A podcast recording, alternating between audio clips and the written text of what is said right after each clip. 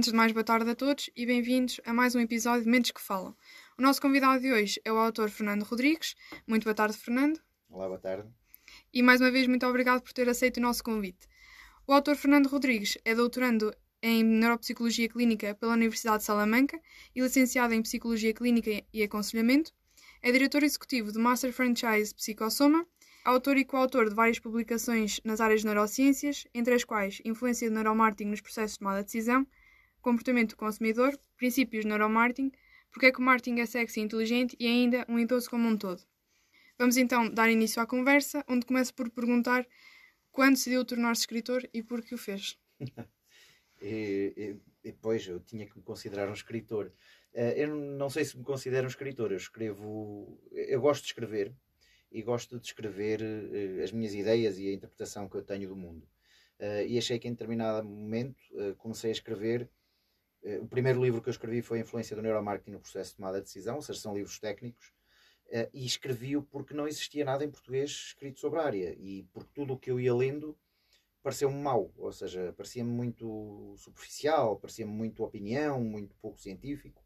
E eu sou uma pessoa de ciência que uh, considera que a ciência tem uma aplicação no mundo. E, e eu achei que era preciso escrever alguma coisa que explicasse às pessoas como é que elas aplicam a ciência e como é que na sua vida podem utilizar a ciência. E foi nesse sentido que eu comecei a escrever uh, esse primeiro livro, que foi em 2011.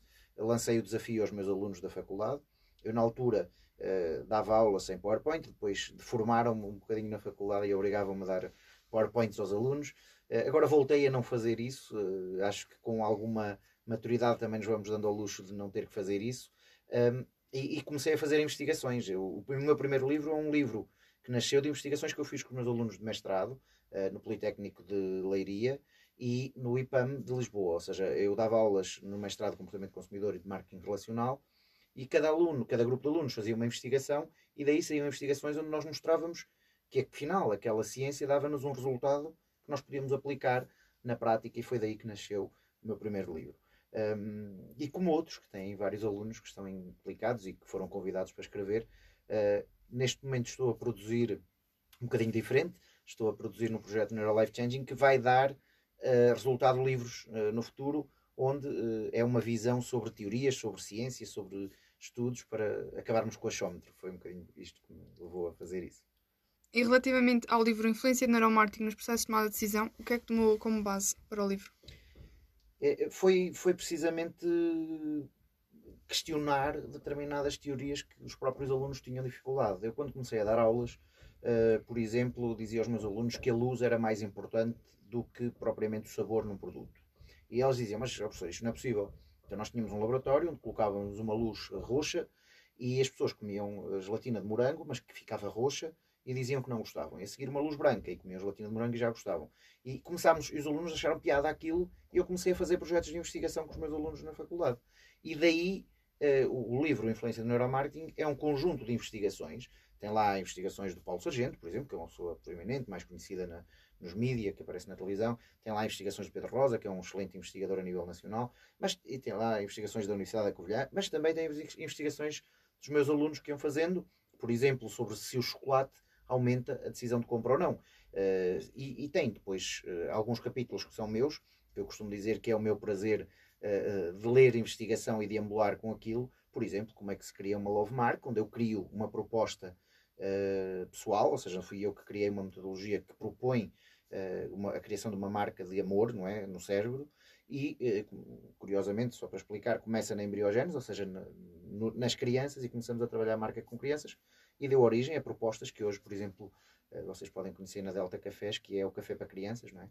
que é o Coffee Kids, que nasce, por exemplo, nesse sentido de criar uma marca ao longo da vida, para a vida, na embriogênese. E criei também o Dopamine Cision, que é o outro projeto que, que, nasce nessa altura. Hoje já tenho ideias diferentes sobre isso, mas, mas também foi apareceu nesse livro como algo pessoal, uh, e, além das investigações, mas foi essencialmente para promover o trabalho de investigações.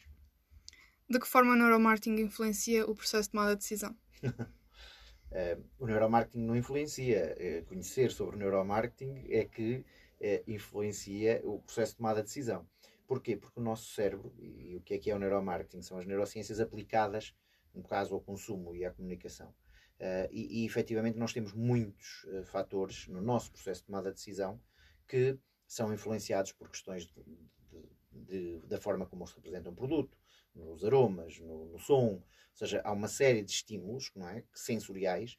Nós temos 33 sistemas sensoriais, isto depois eu explico no meu livro mais tarde, no princípio do neuromarketing, mas nós temos cerca de 33 sistemas sensoriais e que eu brinco muito neste livro, que é o bailado dos neurotransmissores, ou seja, porquê? Porque nós eh, enviando um aroma, podemos disparar eh, a produção do neurotransmissor, podemos aumentar a produção de, de, dopamina, por exemplo, com o chocolate, podemos aumentar a produção de dopamina com a música, eh, podemos, e, e, tudo isto são conhecimentos de neurociência aplicada que influenciam no processo de tomada de decisão. Ou seja, porque é que nós decidimos?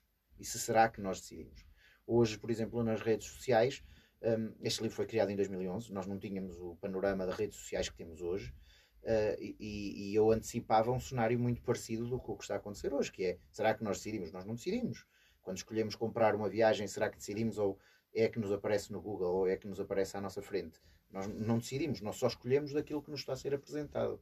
Uh, porque se calhar eu ao decidir tomava muito mais informação. Uma pesquisa rápida, porque é que a maior parte das pessoas compra um frigorífico numa loja de, de, de, de grande consumo, como, sei lá, uma Rádio Polar, uma Vorta, uma FNAC, coisas do género. Ou seja, quando provavelmente não é o local mais económico, mas é o primeiro que lhe chega à, mão. Então, é este mindset de comunicação, de neuromarketing, que influencia o processo de tomada de decisão. Ou seja, é aqui que nós temos uh, muita influência. Se pudesse resumir este livro em cinco palavras, que palavras utilizaria? Dopamina, chocolate, uh, decisão, uh, a proporção áurea uh, e a decisão no feminino. Porque mulher, sei lá, ok. porque são, são alguns dos, algumas das investigações que estão nesse livro. Como uma última pergunta, vai escrever um próximo livro? Vou, vou. Tenho esse compromisso.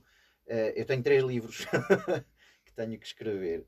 O primeiro, eu tenho um sobre aprendizagem e sobre educação, e aprendizagem eficaz. Já tenho o ISBN, por isso uh, quero mesmo escrever sobre aprendizagem, como é que nós podemos melhorar a nossa aprendizagem tendo em conta o nosso cérebro e como é que funciona o nosso cérebro.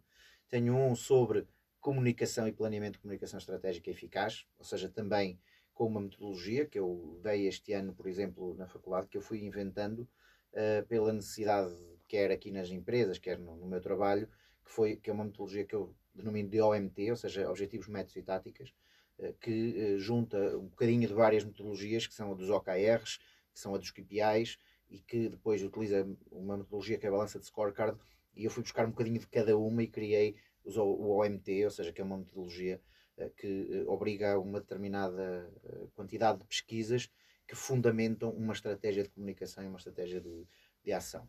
E tenho um outro que é sobre uh, o projeto Neurolife Changing, que confesso-vos que ainda não decidi uh, muito bem a estrutura, mas que com base no conteúdo que eu estou a produzir, alguma coisa vai sair nesse sentido. E chega assim ao fim o episódio com o Fernando Rodrigues. Estamos muito gratos por estes minutos de conversa. Fernando, os maiores votos de sucesso e até ao próximo episódio.